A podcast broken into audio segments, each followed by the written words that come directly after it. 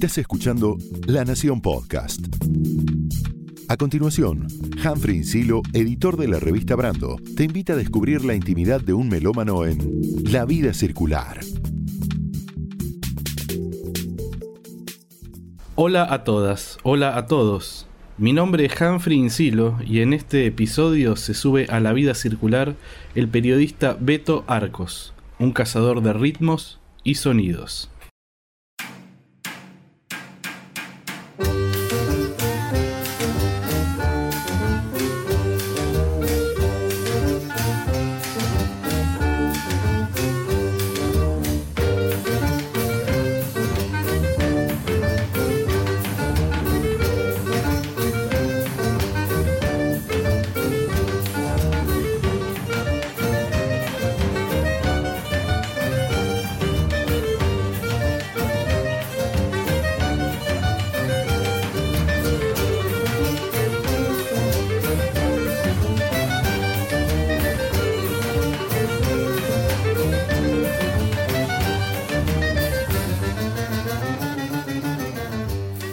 Beto, bienvenido. Es un gusto que te subas a la vida circular. Vamos a contarles antes que nada a nuestros oyentes que esta entrevista no la estamos grabando en los estudios de La Nación Podcast, sino en el living de un departamento del barrio porteño de Villa Crespo. Y antes que nada, Beto, bienvenido una vez más. Quería preguntarte cómo te sentís con la definición que di en la presentación. ¿Sos un explorador de los sonidos del mundo? Yo creo que ante todo, siempre cuando viajo es por pura curiosidad, porque a veces uno se encuentra cosas que no espera. Por más que planees un viaje por un circuito, por una región musical o una ciudad, eh, creo que a veces lo más interesante es lo que te encuentras en el camino sin haberlo planeado. Y en este caso, que estoy aquí en Buenos Aires, pues uno se encuentra con muchas cosas. La semana pasada estuve uh, paseando, haciendo una, una, una, especie de tour, un road trip verdaderamente así a la, la Kerouac, un road trip por el litoral, ¿no? Y en busca de, de música, en busca de la historia del chamamé y me encontré con cosas increíbles, muchas de ellas, insisto, no planeadas, que sucedieron en el camino. Vamos a contarles antes que nada a nuestros oyentes rápidamente sobre tu trayectoria y tus trabajos actuales. Porque después de trabajar muchos años para varias radios en, Estados Unidos, entre ellas la radio pública de los Estados Unidos, ahora también estás colaborando para la BBC de Londres. Contame rápidamente en qué andas a nivel profesional, Beto. En los últimos, yo creo que 10, 12 años más o menos, desde que dejé de trabajar con Lila Downs, que en algún momento lo hablaremos, fui manager de ella casi siete años. Desde entonces para acá he decidido que quería yo regresar a hacer periodismo. Ya lo había ejercido antes, pero esta vez quería yo hacerlo ya enfocado en la búsqueda y en, en el contar historias sobre la música. Entonces, eh, siempre las cosas suceden por, porque uno conoce a gente y, y, le, no sé, le cae uno bien a esa persona y lo recomiendan. Una amiga me recomendó con NPR, con NPR, y decidí que iba yo a hacer historias para ellos. Entonces, empecé a trabajar, digamos, como freelance para NPR desde entonces, un poquito más de 10 años. Al año siguiente empecé a colaborar con un programa nacional de Estados Unidos de otra cadena de radio que se llama Public Radio International, que es una un programa que se llama The World, que es una coproducción de la BBC. Entonces colaboro con ellos. Eh, el año pasado empecé a colaborar con la BBC por puro accidente a través de un amigo que se llama Simon Broughton, que tú conoces, que lo conocí el año pasado en, en, en, Colombia en un viaje. Que es el editor de la revista Songlines, una revista especializada en músicas del mundo que se edita justamente en Londres. Y él me dijo, mira, tú, tienes una pasión por la música, voy a hablar con un amigo que es productor del, del programa Music Planet de la BBC y, y, tienen un segmento que se llama Road Trip y seguramente les va a gustar uh, tu trabajo. Entonces empecé a colaborar con ellos en septiembre del año pasado y llevo ya creo que 10 o 11 road trips por, por América Latina y uno, uno por este, bueno, dos dos, uno de, del, Camino de Santiago y otro sobre eh, el fado, la guitarra del fado. Pero además de, ay, y también colaboro, y esto sí más regularmente, más constantemente, a veces un reportaje a la semana para una radio de Los Ángeles, que no es propiamente una radio de música, de hecho es una radio de, de, asuntos políticos y culturales, y hago reportajes para ellos sobre música y sobre cultura musical en Los Ángeles. Y, y algunas veces, claro, eh, como en este caso, regreso y, voy a ofrecer eh, un, reportaje o dos, ¿no? A ellos. Pero, ah, además, eh, hago curaduría de música en Los Ángeles y últimamente, desde el año pasado, empecé a trabajar con el Festival de Jazz de San José y estoy haciendo la curaduría de la música latina y, llamada World Music, que hablaremos también del tema más adelante. NPR, para que los, que no estén tan adentrados en el tema, es la radio pública de Estados Unidos, que es donde se hace un segmento, un formato muy popular en YouTube, que es Tiny Desk, que supongo que fue, fuiste también testigo de cómo fue surgiendo ese segmento, que es ya canónico en, en la música actual. Sí, bueno, eh, aunque es interesante porque fíjate que yo... hay, hay como dos, dentro de NPR hay como dos unidades que les llaman, o dos, por decirlo así, departamentos. Uno es el departamento de noticias y otro es el departamento de música. Y aunque son parte de la misma cadena, no son exactamente, ¿cómo se llama? No, no confluyen más que cuando hay historias que tienen que ver con eh, del departamento de noticias con eh, el departamento de música. Quiero decir con esto que mi trabajo está enfocado en la parte noticiosa. Es decir, yo, mi editor y productor, eh, trabaja para el departamento de noticias. Y, de hecho, hay que decirlo, solamente una vez, mm, digamos, he colaborado, dos veces he colaborado con el, lo que se llama NPR Music, ¿no? Que es música nada más. Me, entrevistaron en un podcast eh, de NPR y Music y también eh, recomendé a una banda para lo que le llaman First Listen. Y eso es, todo lo que he hecho eh, directamente con ellos, vamos. Pero, pero mi trabajo es, siempre con la noticia, contar historias. Y, y, tiene una repercusión increíble porque en cuántas radios, en, ¿cuál es el promedio de oyente que tiene NPR en Estados Unidos? Bueno, imagínate que se escucha en aproximadamente 80, no, perdón, 800, se escucha aproximadamente en 800 estaciones de radio en los 50 estados de la Unión Americana. Es decir, el alcance es muy, muy fuerte. Eh, hay estados donde, por ejemplo, como California, que es uno de los más grandes, debe de haber eh, por lo menos 20 o 30 estaciones de radio pública, ¿no? En lo mismo en Nueva York, etcétera. Pero lo, importante aquí es que cada vez que, digamos, un reportaje mío sale al aire, lo van a escuchar, digamos, entre 7 y 10 millones de personas. Así el impacto. Y esto nada más es al aire, porque todos mis reportajes salen al aire primero y ya después son parte de un podcast, ¿no? De, digamos, de la sección de noticias. Entonces, si la gente quiere bajarlo en podcast después, lo, lo hace y lo escucha a, a lo que quiere. Bueno, y, a lo y, y, y, por último, para terminar con esta especie de currículum en vivo, eh, también está tu propio podcast, que es The Cosmic Barrio, que es un proyecto absolutamente personal y muy recomendable, dicho sea de paso. Sí, ese podcast pues se me ocurrió hace algunos años, estaba yo haciendo un programa de radio en Los Ángeles, en una radio de ahí local, diferente a la con la que colaboro ahora. Y decidí que ya no podía hacerlo todas las semanas, el, programa. Era, eh, era muy... Eh, me quitaba mucho tiempo, por decirlo así. Entonces decidí que en vez de hacer un programa de radio cada semana, haría yo un podcast cuando quisiera yo. y eso, prácticamente eso, eso es la, es la razón principal por la cual decidí hacerlo, porque quería yo tener una presencia mediática y, creo que era más viable hacerlo en podcast que, en un programa semanal. Beto, contame, ¿cuál es tu primer recuerdo musical? Sin duda, aunque parezca chiste, la memoria que tengo de la música se remonta por allá por los 1967-68 eh, en mi tierra, Jalapa, Veracruz, cuando tenía cinco o seis años y escuchaba yo un programa que mi madre ponía en su radio de transistores, un programa que se llamaba La Legión Infantil de Madrugadores. Era un programa para niños.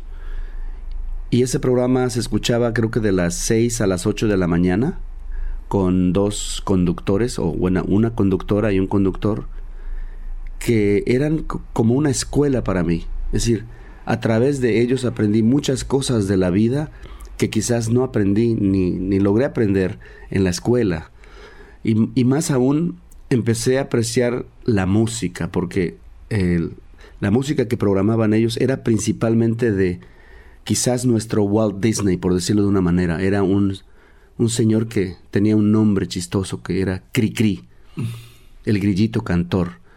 Y él, que era de Veracruz también, se llamaba Francisco Gabilondo Soler, Cricri, el grillito cantor, y componía cada canción que te metía a un mundo, ¿no? De, de, de, la imaginación, ¿no?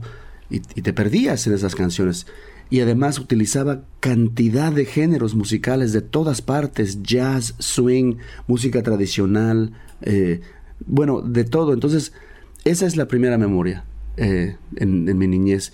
Y después, desde luego, eso era en la mañana y en la noche mi padre también escuchaba su programa de radio y le gustaba mucho escuchar una radio de, de México que se llama XEW, que era en aquel tiempo llamada La Voz de la América Latina desde México. XEW. y una radio de Monterrey, del norte de México, que se llamaba XEQ. En la de México escuchaba La Hora de Agustín Lara. Todos los días. Era, era así. O em, un programa de tríos, ¿no? Tríos famosos, por ejemplo, un programa así. Y en, la música, en la radio de Monterrey, XEQ escuchaba mucho la música norteña. ¿no?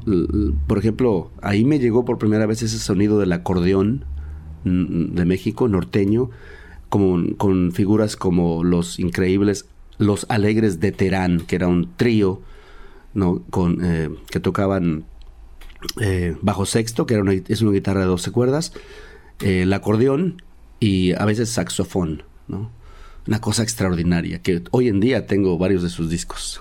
O sea que de algún modo está muy vinculado a, la radio. La música, eh, lo, que sonaba en tu casa era la radio. No había tantos discos, no venís de un, de, un hogar con, una gran discoteca, sin, pero sí con música. Sí, bueno, esa es la primera parte. La segunda parte fue que tan pronto mi hermana, que era la, que seguía de, edad, mi hermana mayor, se fue de México, de, de mi tierra, de Jalapa, se fue de la casa a trabajar a la Ciudad de México como niñera de una familia rica de allá. Eh, y cada año regresaba siempre cargada de discos, entonces llegaba cargada de todo lo último, ¿no? Desde los Carpenters hasta los Jackson Five. Y ahí, por ejemplo, fue que conocí la música de Serrat, que traía algunos discos que eran como compilaciones de, música de España, ¿no? Entonces, y desde luego, ya cuando ella regresó a, a Jalapa a, vivirse con, a, vivir, a vivir a vivir con nosotros, eh, pues empezaba a comprar toda la música ¿no? que estaba de moda. Roberto Carlos, Leodán, Leonardo Fabio, etcétera.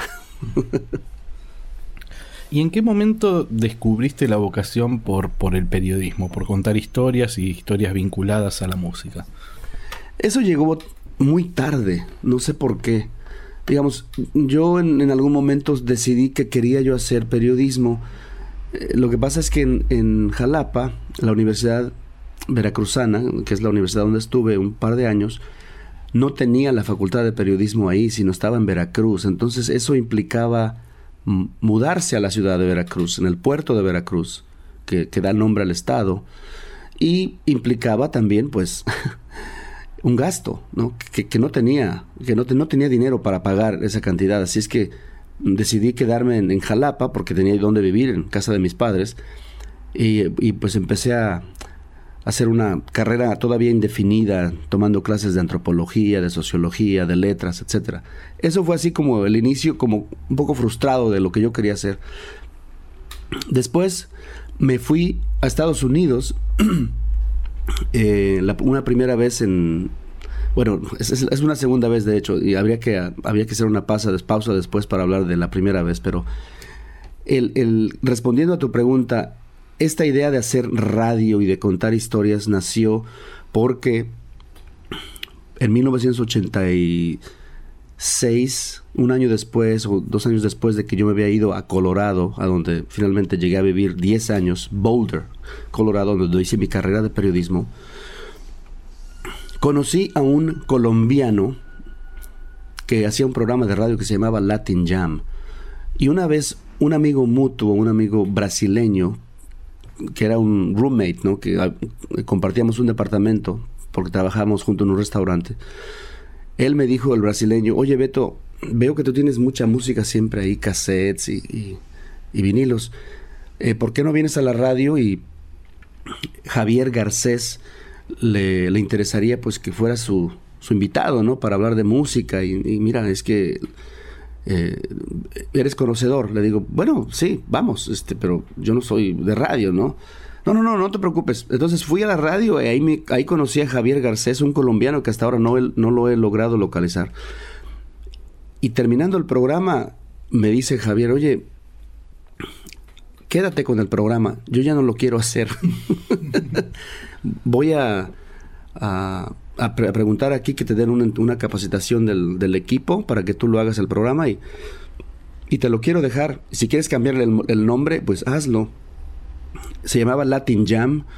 Le dije, uy, no sé, le digo, e, es, algo que no sé hacer. Le digo, no, no, le digo, y además no tengo papeles, porque estaba yo indocumentado, ¿no? Dice, no, eso no importa. Y aquí te enseñan, de veras que tú eres el, indicado. Yo estoy, necesito una persona que tenga ganas. ¿Y esto en qué año era? Esto fue en 1986, 87.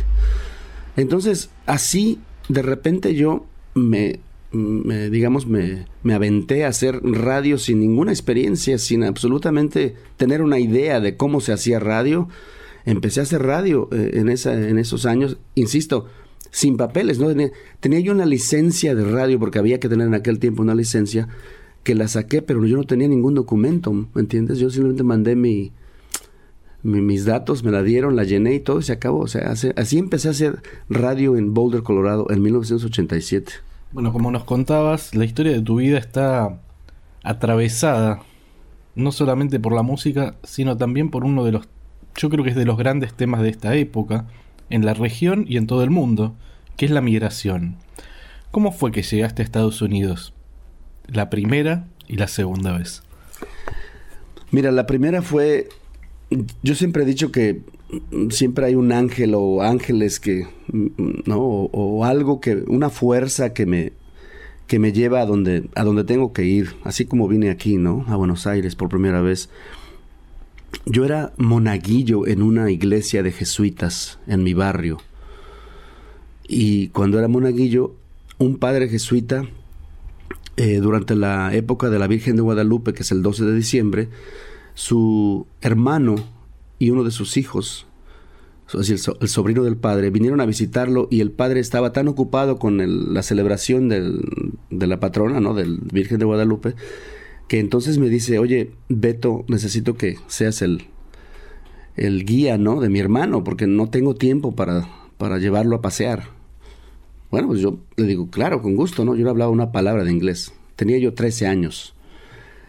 Y, y me convertí así de, de buenas a primeras un, un, guía de turistas, ¿no? Eh, llevé al señor y a su hijo a pasear por la ciudad y por unos pueblos.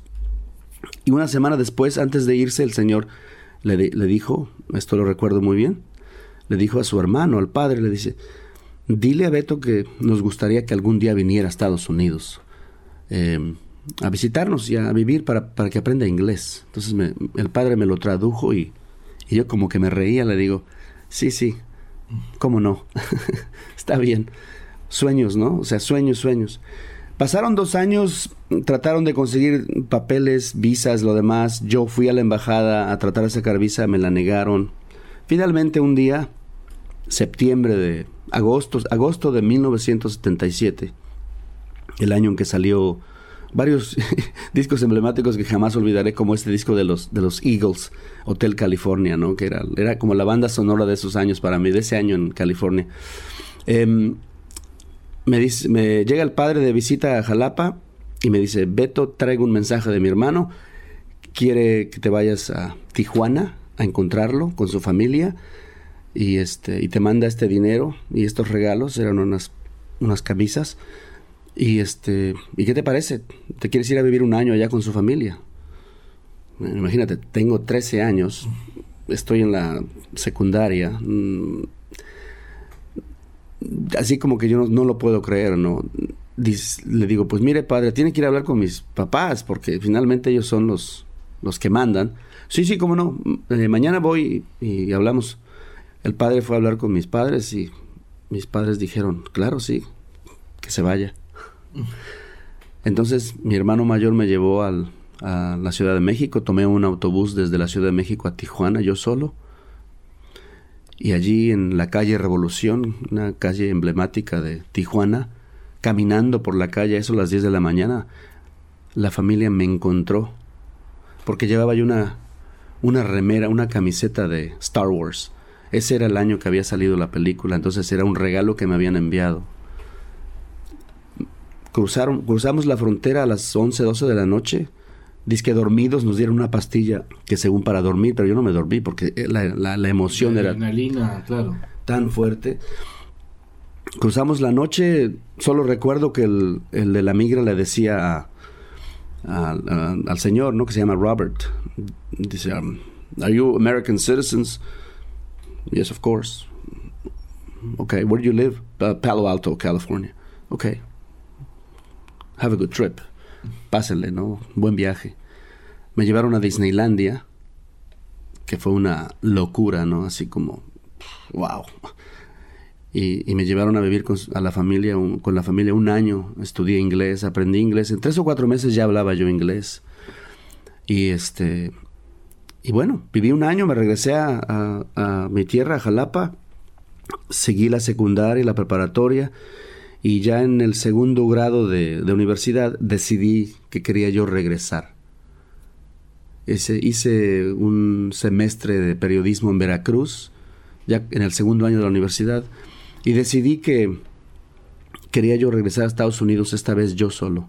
Entonces crucé la frontera otra vez sin documentos. Esta vez yo fui el que dije que era yo un ciudadano americano. Al llegar a la frontera me preguntan, Where are you going? ¿A dónde vas? Boulder, Colorado. Are you an American citizen? Yes, sir. Ok, welcome. Y así lo hice varias veces cruzando porque tenía un primo que me llevaba y me traía en la frontera porque vivía ahí. Eso fue en, la, frontera de Matamoros con Brownsville, en el estado de Texas.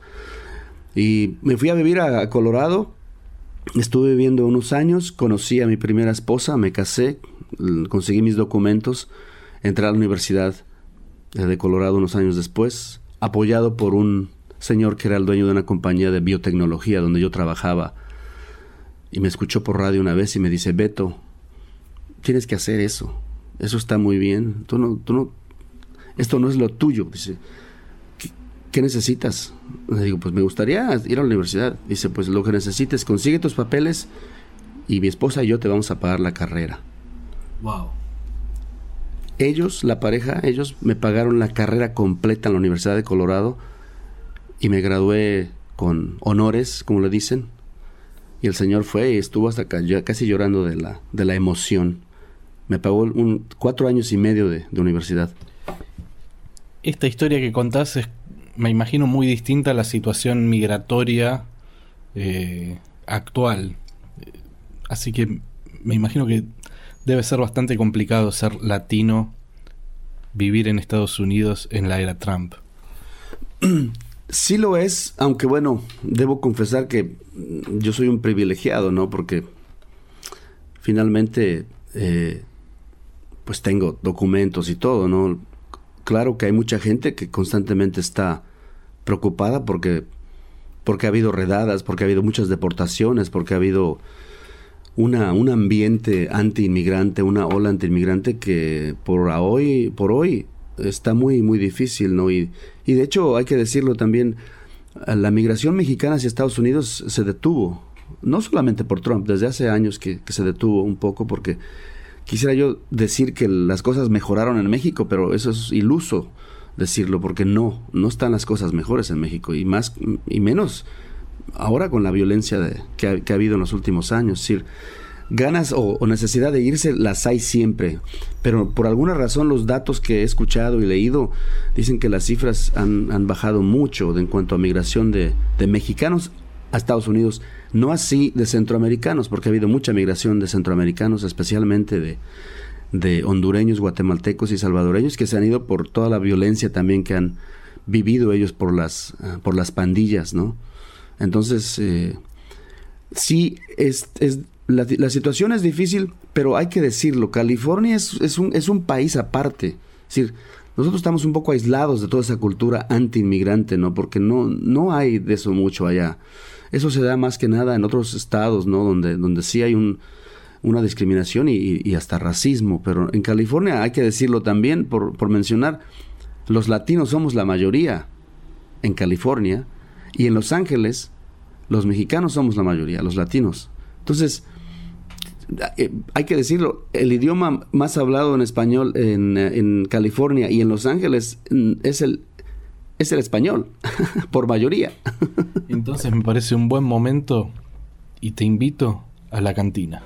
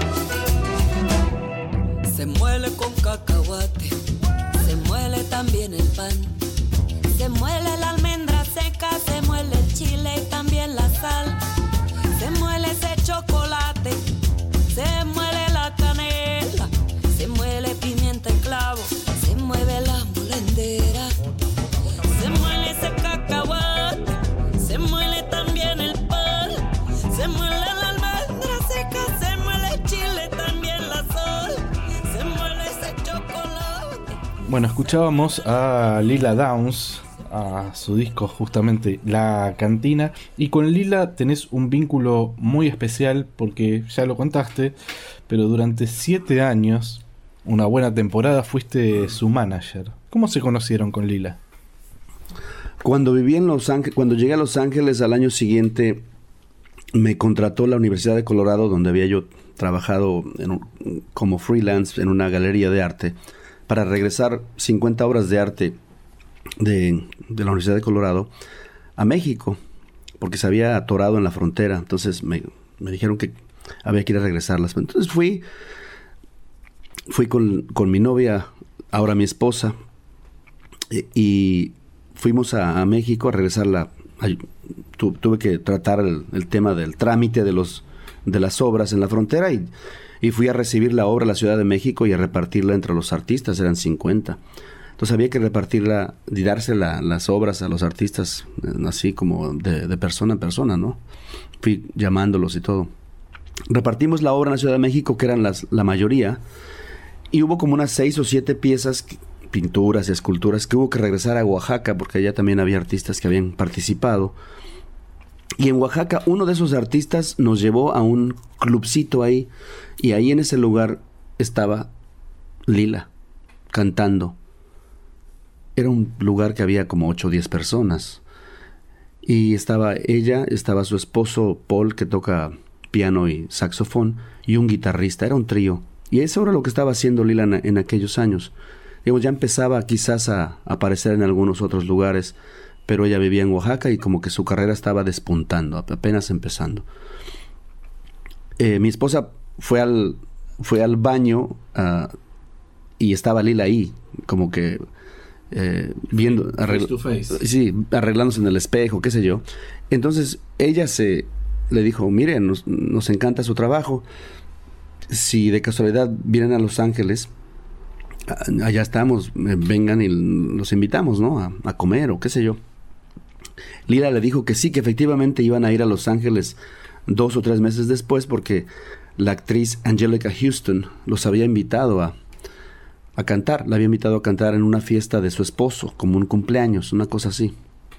Entonces sí, efectivamente fueron después a Los Ángeles, nos encontramos, nos hicimos amigos y ahí quedó la cosa. Dos años después, más o menos, em, ya trabajando yo en la radio y todo, eh, llamo a, una, a, un sello independiente de la Ciudad de México, Opción Sónica, y le digo al dueño, oye, ¿no sabes de un artista? Lila Down se llama, le digo. De casualidad no sabes, tiene un disco por ahí que se llama La Sandunga, un, chico me lo había prestado para, para programarlo en la radio, pero me gustaría que me enviaras el disco y no sé, me enviaras más, ¿no? Para, para regalar. Dice, mira, sí, de hecho yo, yo distribuyo su disco aquí en México y, y acaba de entrar ella. Ah, le digo, uff, dice, ¿quieres hablar? Sí, por favor. Entonces Lila me dice, Lila, este Beto, em, qué bueno, dice, había perdido tu teléfono, quería yo hablar contigo porque vamos a ir a, hacer una pequeña gira allá a, Baja California, o sea, a la parte de California de México. Y, este, y allá eh, queremos pues pasar, ¿no? Cruzar la frontera y pues de una vez ir a hacer algo en, California, en Los Ángeles. Entonces, este, ¿nos podrías ayudar a, conseguir un, show? Y le dije, sí, sí, claro, déjame ver, ¿no? Para esto ya tenía, digamos, un par de años, ¿no? Establecido en la radio con un nombre apenas que empezaba a surgir como promotor y demás, y, hacía yo promoción de conciertos en, la, en mi programa, ¿no? Entonces, efectivamente, em, le conseguí un concierto en un club, que era el, club eh, típico de World Music, que se llamaba Luna Park. Pero no era nada como Luna Park aquí, era un clubcito que le cabían ahí 200 en un lugar y en otro, en otro más chiquito le cabían como 60. Y ahí, ahí en ese lugar se presentó por primera vez Lila Downs. El, ese lugar se llenó bueno, la programadora quiso que, hiciéramos dos shows porque había, había un, sold out para el primero, hicimos dos shows y ahí se presentó Lila por primera vez, eh, creo que le pagaron 700 dólares, una cosa así, por, por dos shows. ¿Ya, ¿Ya habías tenido alguna experiencia como manager o esa fue la primera? En esa ocasión no fue por dinero, fue más bien como para hacerlo, ¿no? Años después, hay que, hay que decirlo, el, el año siguiente la recomendé para un gran festival en Los Ángeles, que era un festival que, era como de alguna manera liderado por, ah, no, inspirado por el Dalai Lama, eh, alrededor del, fin de milenio, ¿no? 1999. Entonces hicieron un festival en todas las, en, otros, en, muchos lugares de Los Ángeles y el gran concierto fue en el Hollywood Bowl. Y la directora del festival me pidió que yo recomendara a una artista mexicana, porque no era posible tener un festival de música sacra, entre comillas, y no tener a una artista mexicana. Entonces me puse a pensar y digo yo, bueno, pues ¿quién? Acababa de yo de recibir un, disco nuevo de Lila, era el segundo, que se llama Árbol de la Vida, que era un disco inspirado en un códice, eh, un códice importante de, la cultura mixteca, que es la, la cultura de su madre, de la mamá de Lila mixteca, indígena. Y digo, este, este, esto es lo que voy, a recomendar. Le voy a enviar el disco a la programadora y al, año, al día siguiente me dice, Beto, dame el teléfono de Lila, queremos programarla en el Hollywood Bowl. Ante 17 mil personas. Y ahí, de alguna manera, hizo su debut ya en grande, Lila Downs. Eh, inmediatamente, terminando ese concierto, Lila y su esposo me querían dar trabajo, pero yo no podía trabajar con ellos porque estaba en la radio de tiempo completo. Eso sucedió después, en el 2002, cuando el concierto del, del um, Hollywood Bowl, eso fue en el 99. Tres años después, cuando yo decidí dejar de trabajar en la radio ya permanentemente, nos mudamos a Boston porque a mi esposa le dieron una, un fellowship, una beca para estar en Harvard nos mudamos a Harvard, a Boston, y ahí fue cuando empecé a trabajar con Lila Downs, como, como manager junto con su, era co-manager junto con su esposo. Y trabajé con ella siete años, sin experiencia alguna. De hecho, no se me olvida porque me dijeron, tú no te preocupes, nosotros ahí te vamos, nosotros también estamos aprendiendo. Ahí, ahí vamos por el camino juntos y me compraron mi primera Mac computadora, me la mandaron ahí a al departamento en Boston y ahí empecé mi trabajo como manager. ¿Y cómo recordás esos años con Lila? Maravillosos. Entre muchas cosas, entre muchas historias que podría yo contar, yo creo que resumiré dos. Una, la experiencia de ir con Lila a diferentes lugares del mundo como Sao Paulo, como Hong Kong, como España, y pues ver, ¿no? Eh, ver, ver cómo la gente de otro país se identificaba mucho con su música. Eso era increíble, fantástico. Y lo segundo fue la experiencia que tuve cuando ella fue em, invitada a cantar junto con Caetano Veloso para la película Frida, porque la, película había sido, sido, nominada en tres categorías, eh, incluyendo Mejor Canción. Estaba ese año nominados creo que Paul Simon y Eminem. Y ese año em, trabajar con ella toda esa parte y tras bambalinas fue lindo, ¿no? Una noche nos encontramos en casa de la directora eh, de la productora ejecutiva del disco, del, del soundtrack, y estaba Caetano Veloso en el living, sentado en el piso, estaba Lila, estaba Salma Hayek, estaba Pedro Almodóvar, estaba Edward Norton y estaba Beto Arcos. y de repente agarré la guitarra y me puse a acompañar Sabor a mí a Lila. Yo en la guitarra y Lila en, en, la voz cantando Sabor a mí, un bolero de Álvaro Carrillo. Bueno, y la canción que estábamos escuchando pertenece al disco La Cantina. Y en ese momento vos eras su manager. ¿Qué recordás de la trastienda de ese álbum? Pues lo que más, yo creo que para mí es un, es, es un álbum especial porque fui el que le recomendó o le sugirió a Lila, ¿no? Y a su esposo, que siempre ha sido el director musical del proyecto, que invitáramos a Flaco Jiménez. yo ya llevaba una amistad con Flaco porque Ray Kuder una vez me invitó a que lo fuera yo a, que fuera yo a recoger a Flaco al aeropuerto porque estaba eh, Ray Cooder grabando el disco Chávez Rabín que fue más o menos en, esos años, ¿no? En esa época. Entonces, había yo entablado una amistad con Flaco Jiménez, el gran músico tejano de acordeón que ha grabado con Rolling Stones, con Bob Dylan, con quien tú quieras. Entonces yo tenía una amistad con Flaco, de hecho lo había llevado ya a un concierto a, un centro cultural en Los Ángeles. Entonces yo tenía el teléfono de Flaco, era fácil para mí llamarle y decirle, oye, Flaco, nos gustaría invitarte a un disco. Y, Lila dice, sí, pero oye, nos va a cobrar muy caro. Dice, pues ese es un gran músico, no renombrado. Y le digo, pues déjame hablar primero, ¿no? Pues a ver qué dice, ¿no? Entonces la llamé y le, le digo, Flaco, este, una artista mexicana, no sé si la conozca, Lila Downs. Sí, Sí, sí, creo, creo, que, creo que me acuerdo quién es. Eh, ¿qué, qué, necesitas? No, pues nos gustaría invitarlo a que, a que grabara un par de temas con su acordeón. Dice, bueno, pues está bien, ¿qué, qué temas? No, pues son unas rancheras. Dice, no, pues está bien, eh, lo hacemos y, si quieren, pues vienen a hacerlo aquí al estudio de mi hijo y, este, y lo grabamos, ¿no? Para no estar viajando. Le digo, pues fantástico, ¿no? Pero flaco, ¿cuánto nos va a cobrar por, por los temas, no? Son dos o tres. Dice, mira, por ser para ti, Beto, te voy a cobrar 500 dólares por canción. no lo podía yo creer. Le llamé a Lila y a su esposo y les dije que quería 500 dólares por pieza y decían, ¿de veras? Le digo, sí, ya está. Y pueden ir al estudio ahí de su hijo en San Antonio y ahí grabar todo. Esa fue mi contribución de ese disco. y por eso tengo una, un, apego muy particular con él. Bueno, fuiste manager, sos periodista, host radiofónico, contaste que trabajaste en un momento en una industria eh, de tecnología, ¿era? de biotecnología.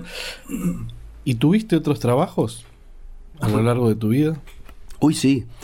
En México fui taxista un par de años llevaba yo ahí a un lado del, del, taxi siempre, eh, pues en aquel tiempo eran cassettes, ¿no? Porque solía yo grabar, en, no tenía yo equipo de, para grabar discos, acetatos y pasarlos a cassette. Tenía yo algunos amigos que me lo hacían, ¿no?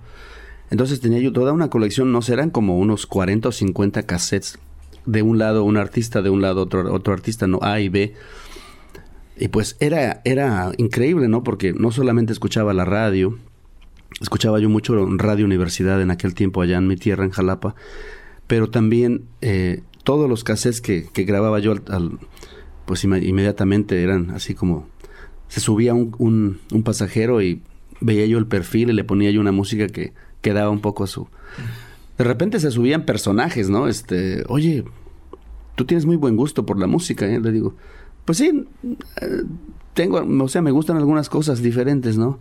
Sí, nunca había escuchado un taxista que escucha Serrat, ¿no? o, o, que tenga música de Crosby, Stills and Nash. y me quedé pensando en, con esto de los cassettes, eh, ¿cuál es el, el formato por el cual sentís más apego? Yo creo que como crecí con acetatos, con vinilos, ese es el formato que más, eh, digamos, y ahora más todavía porque, porque pues tú sabes, no hay un resurgimiento del formato y, cuando puedo, pues pido los, los discos o los voy a comprar. Y me he encontrado con algunas joyas en, de, segunda mano, en, tiendas, tú sabes, buscando, o a veces en, los, en las ventas de garage que hacen, encuentro joyas así. Desde luego, es un formato complicado porque pues ah, ya ves el espacio que ocupa y demás, ¿no? Pero sigo pensando que ese es el formato ideal y, más que nada porque es con el que yo crecí. Si yo, yo escuchaba los discos de mi hermana que traía, eran acetato. Ella, ella, mi padre no tenía, no le interesaba comprar discos, no teníamos, con, mi padre no, no, no teníamos donde, una consola que la llamábamos, ¿no? Para, para escuchar discos un tornamesa. Mi, mi hermana fue la que compró una, una consola, ¿no? Con tornamesa para escuchar discos. Entonces, sí tenía yo un, un, este, un interés muy grande y empecé, no lo vas a creer, pero creo yo que mi primer disco ah, de vinilo que compré fue una banda que hace, hace poco, recientemente, no sé, un año más o menos, supe que era originaria de los músicos de Cabo Verde, pero era de Estados Unidos, eran negros. Yo pensé que eran afros como todos los músicos que, hacen este tipo de música. Era un poco la época de disco, finales de los setentas, y el primer disco que compré era de un grupo que se llamaba Tavares, no sé si lo ubicas. Era una especie de funk disco.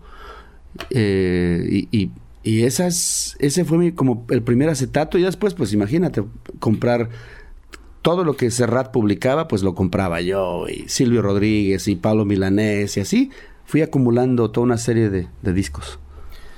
Hablabas de un músico muy importante para la escena norteamericana y latina, que aparte es tu amigo. Te invito a que lo escuchemos y después le contamos a los oyentes de quién se trata.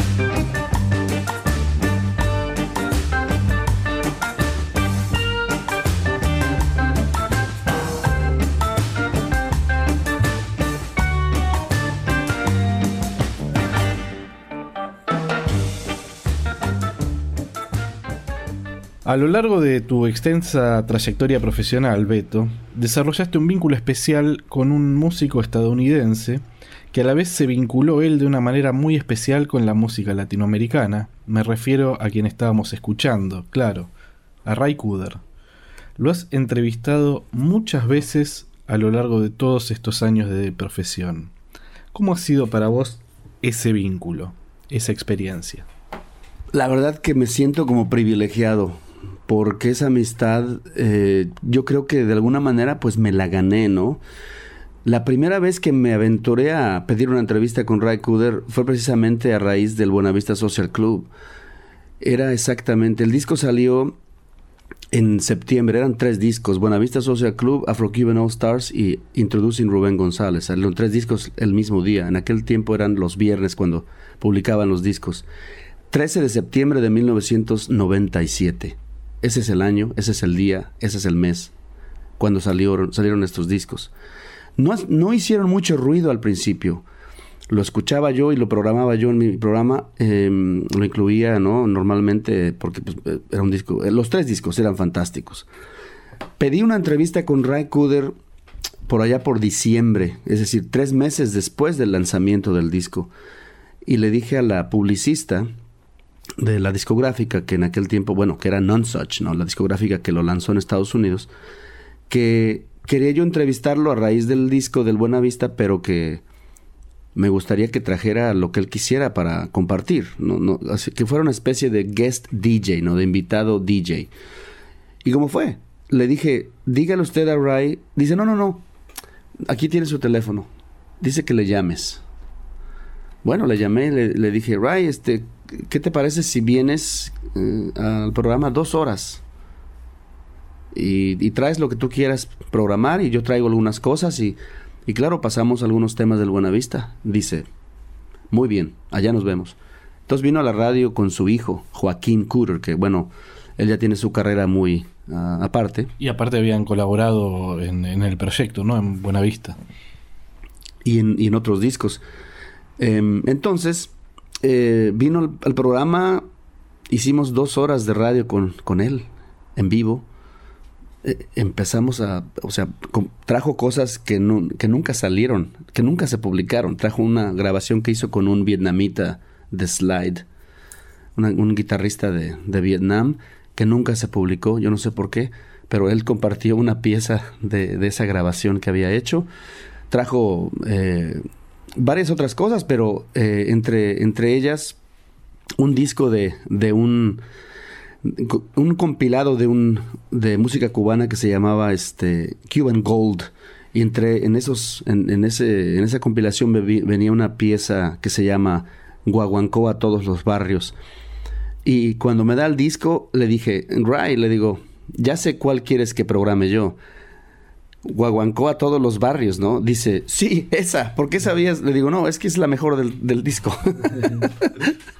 y empezamos a entablar una amistad, ¿no?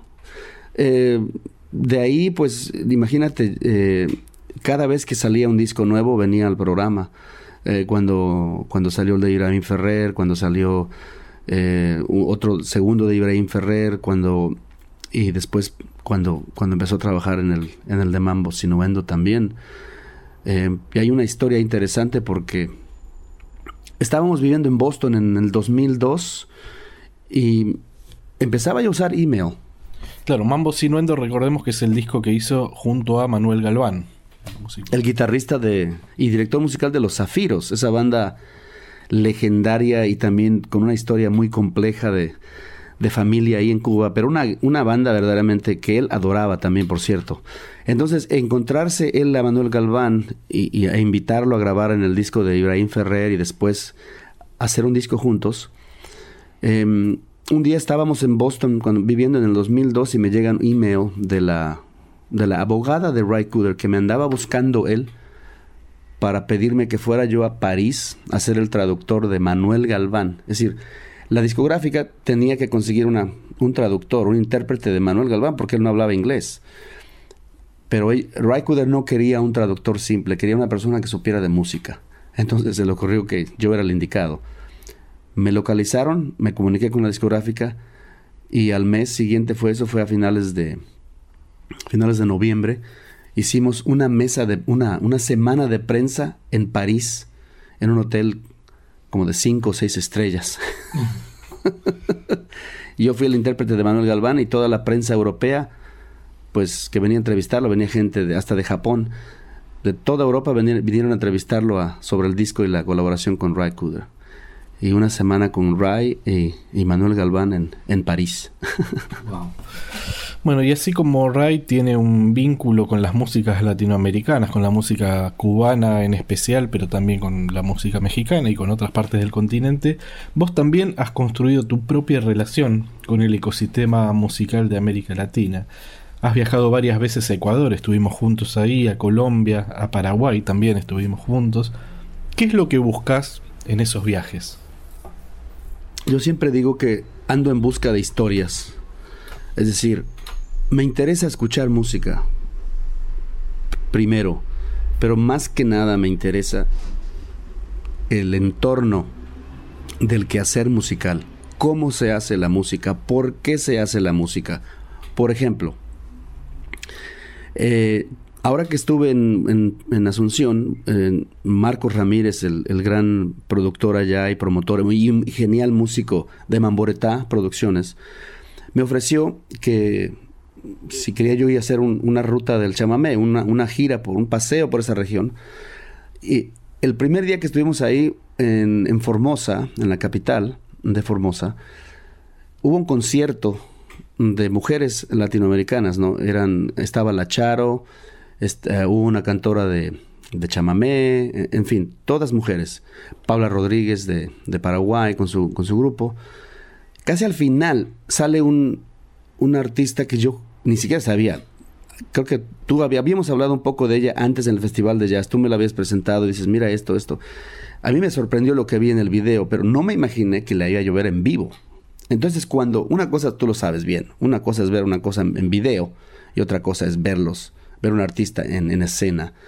Y lo que yo vi ahí me impactó tanto, eso no estaba en el plan, como quien dice, eso es lo que surgió de repente. Me impactó tanto Miss Bolivia que decidí que quería yo hacer algo, que, entrevistarla, no sé. Se me ocurre que lo que estaba haciendo era tan importante y tan fuerte y veía yo dos o tres generaciones de personas ahí cantando y apoyando y dices tú, wow, yo no he visto un artista así que, tenga que convoque con tanta fuerza en, años, ¿no? Y bueno, gracias a ti la, la pude entrevistar ayer mismo aquí en Buenos Aires. Eso es lo que me interesa. Es decir, descubrir cosas y después, si se puede, contar la historia de por qué un artista como Miss Bolivia surge, de qué se trata, por qué hace lo que hace. Eso es para mí lo, más interesante de la música, conocer el por qué, la historia detrás de. Rubén Rada se dio cuenta de que el uruguayo, ¿no? Rubén Rada se dio cuenta de que su música era difícil de etiquetar hasta que a mediados de los 90 apareció una nueva batea en las disquerías que de algún modo a él le calzaba como anillo al dedo, la world music. De algún modo, Beto, vos fuiste contemporáneo, ya profesionalmente, incluso del auge de esa etiqueta. ¿A vos te identifica la, world music como, como etiqueta? Fíjate que siempre tuve un problema con, con, ese, con esa etiqueta, con esa categoría, con esa manera de, de encasillar la música. Yo creo que tiene que ver con el hecho de que tú y yo y muchos de nuestros colegas latinoamericanos y que, han estado laborando en este, en este mundo de la música, crecimos ya en esta música sin llamarle world music. ¿no? E, e, el, chamamé, la, la, la, baguala, la vidala, la cueca, la, la samba, la cumbia, el, el bambuco, el joropo, el son cubano, toda esa música es lo que es, no es world music. Entonces, y lo más chistoso del tema es de que cuando, cuando dices world music es, se refiere al, mundo.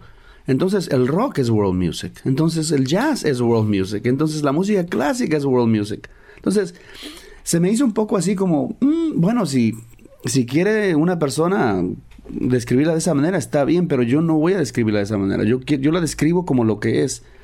Porque, porque como te dije, nosotros crecimos bebiendo de esa fuente de música que ya era del mundo. la, diversidad de gustos es una de tus características. ¿Sentís que hay algo que una a todas las músicas que te interesan? Y no me refiero con esto solamente a las músicas latinoamericanas en particular, sino hablo de todas las músicas en general. Yo creo que es una, hay una cosa que las une en total y es que no importa de qué parte del mundo sea la música, creo yo que es la expresión más perfecta, más ideal, más potente, más universal, más fácil de identificar de un ser humano. Yo creo que es una expresión tan linda y es una expresión que nos dice tanto de lo que somos como seres humanos que, que no me importa que canten en chino o que canten en ruso o, o, en francés o en italiano, siempre voy a encontrar algo que me guste de una música que no es de mi tierra, que no es mexicana, que no es latinoamericana. siempre, y, yo creo que se refiere a esto que decía yo anteriormente, tiene que ver mucho con la idea de que detrás de cada música hay una creación, un quehacer artístico. ¿Cómo y por qué se crea esa música? Y por eso es, que me interesa y por eso creo que toda la música que hay en el mundo tiene algo en común. Revivamos, si te parece, un poco de los sonidos que encontraste en el litoral argentino.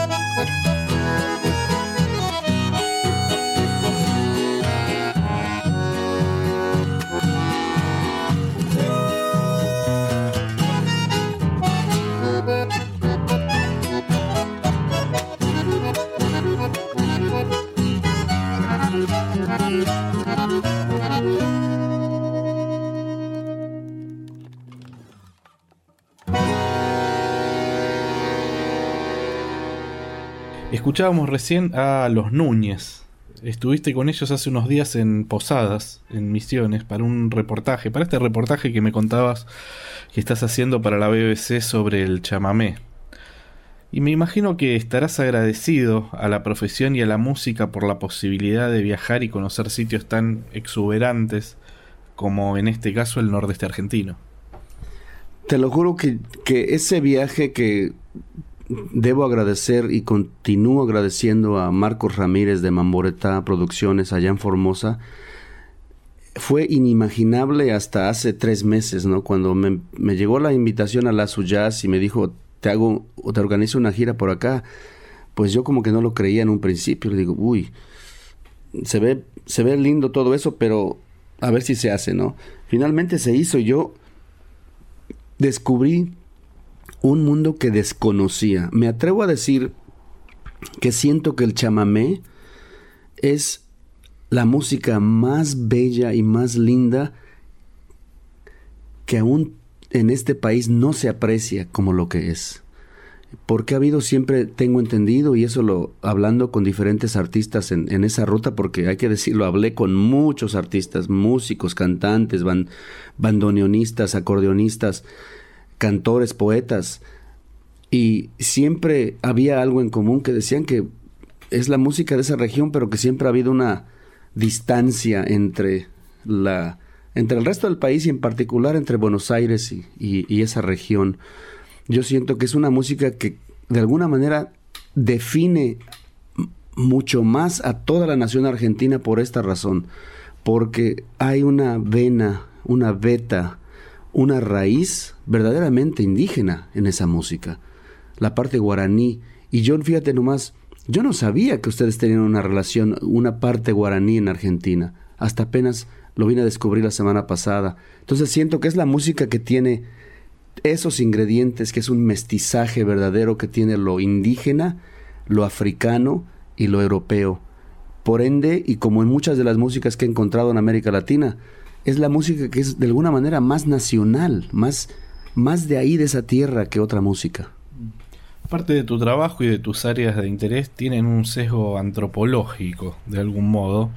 Eh, digo, es la música como un viaje y como una experiencia completa. Tiene que ver con tu formación, con esas, algunas materias que cursaste en, en la juventud previo a estudiar periodismo en, la carrera de antropología. Me imagino que también los años junto a Lila, que ella es antropóloga, habrán aportado algo, pero me parece muy interesante esa, esa mirada, ¿no? Sí, y, y yo creo que es, es simplemente por el hecho de que quiero, me gusta entender más la profundidad de la música, por qué se hace, cómo surgió, cuáles son las raíces.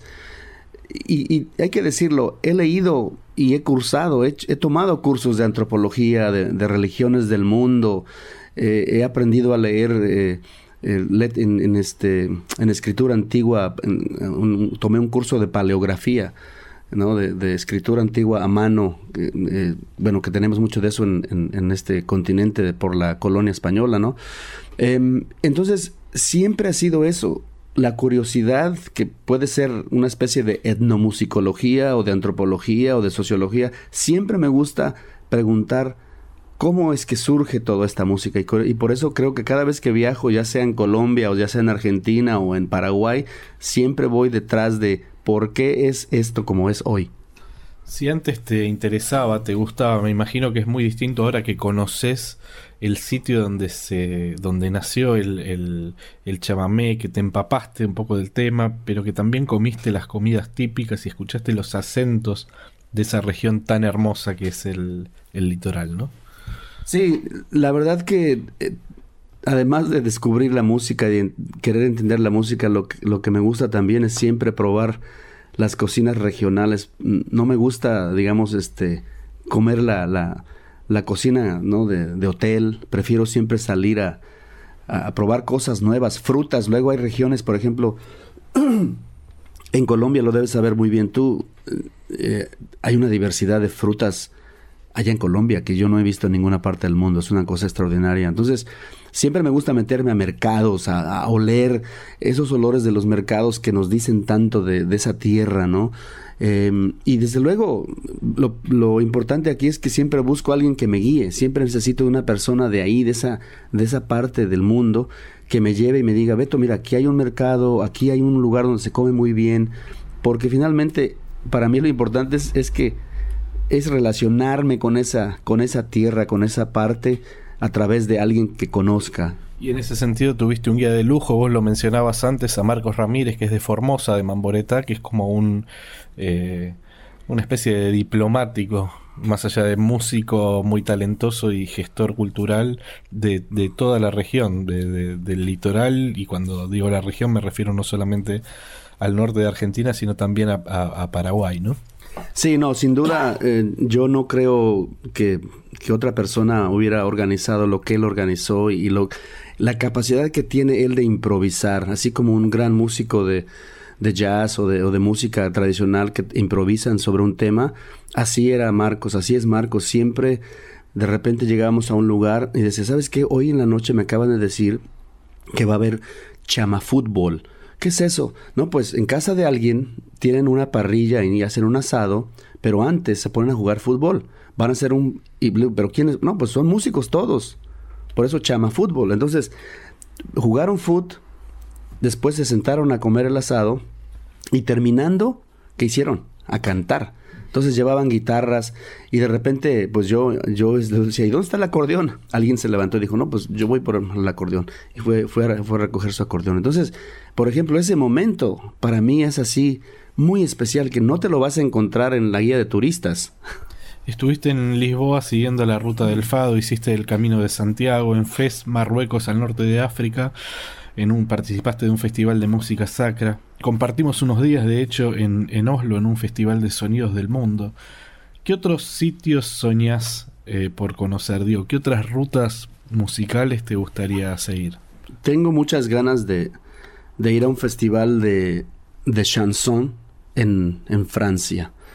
Cada año en abril, me parece, hay un festival de, de canción francesa, de chanson que no solamente es sobre la chanson tradicional, ¿no? Cuando hablamos de chanson estamos hablando de personajes como Georges Brassens, eh, Jacques Brel, de, de, ese tipo de figuras. No, hay hoy en día en, Francia una nueva corriente de cantautores, de chansons, eh, de, de músicos que hacen chansons y tengo un interés por ir a ese festival. En Colombia hay un festival que se llama el Festival del Mono Núñez, que es un festival que celebra la música de esa región en particular el bambuco y el pasillo.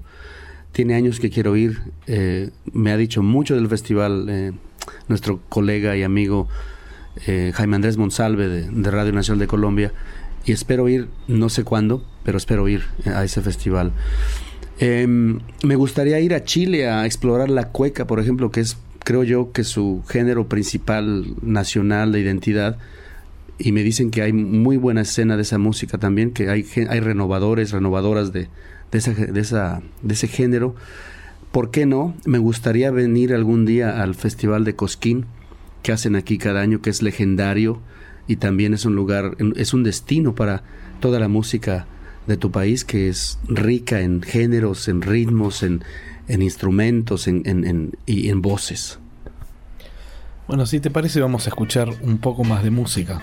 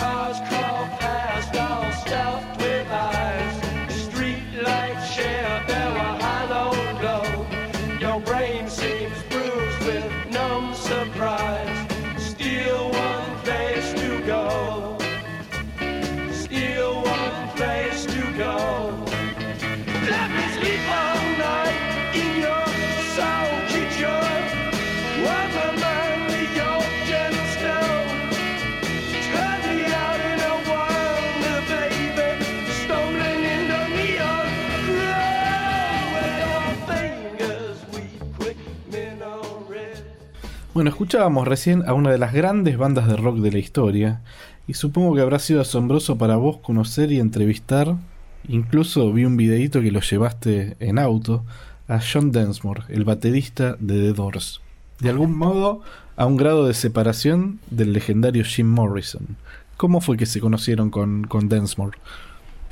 Pues como decía yo eh, antes, eh, tenía yo un programa de radio, en un- en- cada semana hacía un programa de radio, y la directora de, de programación de música de esa radio dice, Beto, ¿te gustaría entrevistar a John Densmore? Eh, ha estado escuchando mucho lo que haces, le gusta tu trabajo de radio. Y, tiene un disco, van a sacar un- una reedición o van a publicar una nueva grabación que no ha salido de los Doors y te gustaría entrevistarlo, ¿no? Sobre el tema. Le digo, puf, claro que sí. Entonces, eh, lo contactamos y, desde luego que quería venir al programa y estaba muy, muy emocionado de estar en mi programa. Y, tuve que preguntarle, bueno, en principio le dije, mira, yo escuché a los Doors cuando era taxista. Te- Tenía yo los Doors en un cassette y escuchaba yo esos primeros discos de, de la banda, pero tenía yo creo que todos finalmente los compré en acetato y, y los copié y los escuchaba yo en cassette y tenía yo canciones como predilectas, ¿no? Pero le dije, John, quiero que hables de, de esa única y rara vez que se presentó un grupo de rock en México cuando estaba prohibido. A eso ahí te lo puedo decir. Estaba prohibido tocar rock en público en México. Desde 1967 o 68, cuando fue el Festival de Avándaro, que fue un, una verdadera locura, que los medios hicieron una nota muy sensacionalista y fea de, de lo que fue el festival, el gobierno decidió que era prohibido, que no iba a dar Iba a ser una especie de Woodstock eh, mexicano, ¿verdad? Exactamente, un equivalente. Pero bueno, eh, finalmente eh, el gobierno decidió que era, era nocivo, ¿no? Que era música de degenerados y todo eso, ¿no? La- el rock entonces en México sufrió mucho, aunque sí había algunas bandas, ¿eh? Hay que decirlo.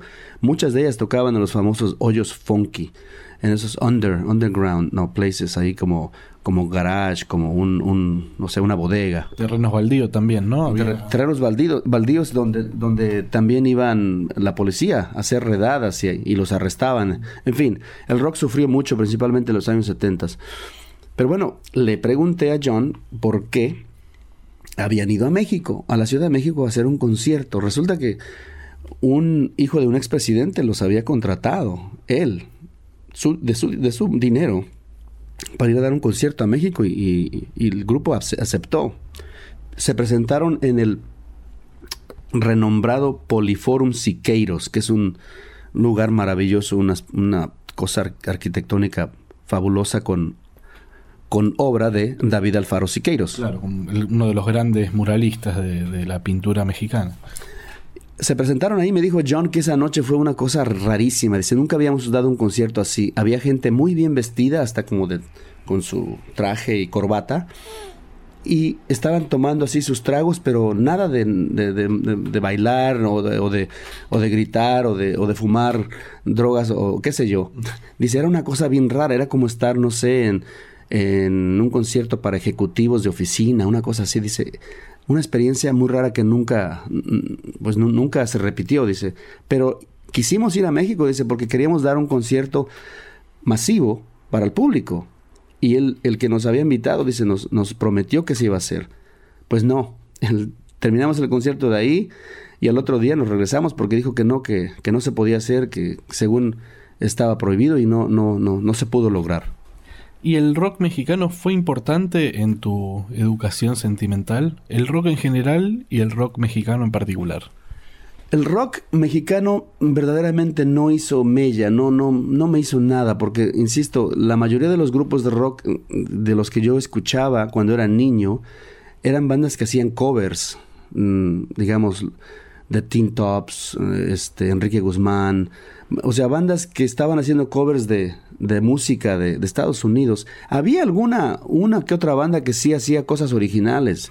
Había grandes cantantes como Johnny Laboriel, era, era un afro-mexicano de origen garífuna, cuyo este, hermano es el famoso Abraham Laboriel, que ha grabado miles de, discos y su hijo es el, el baterista y el, y el este, no sé si el director musical de Paul McCartney, su hijo, que se llama igual, Abe Laboriel.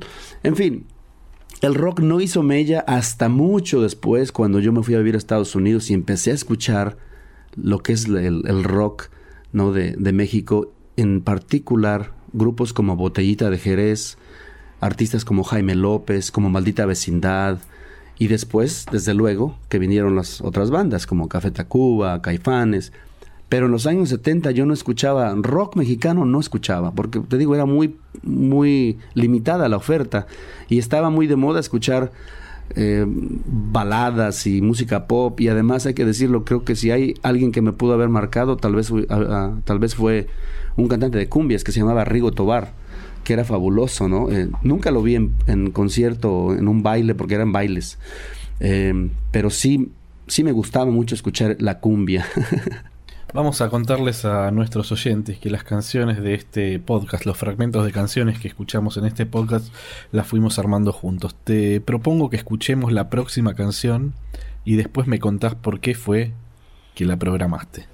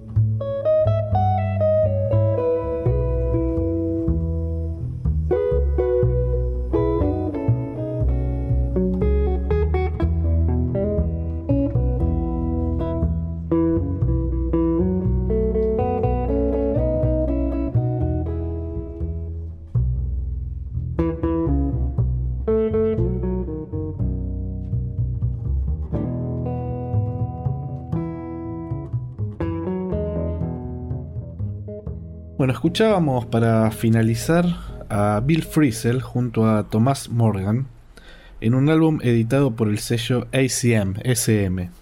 Un sello que para los melómanos es garantía de calidad y de un sonido bastante definido.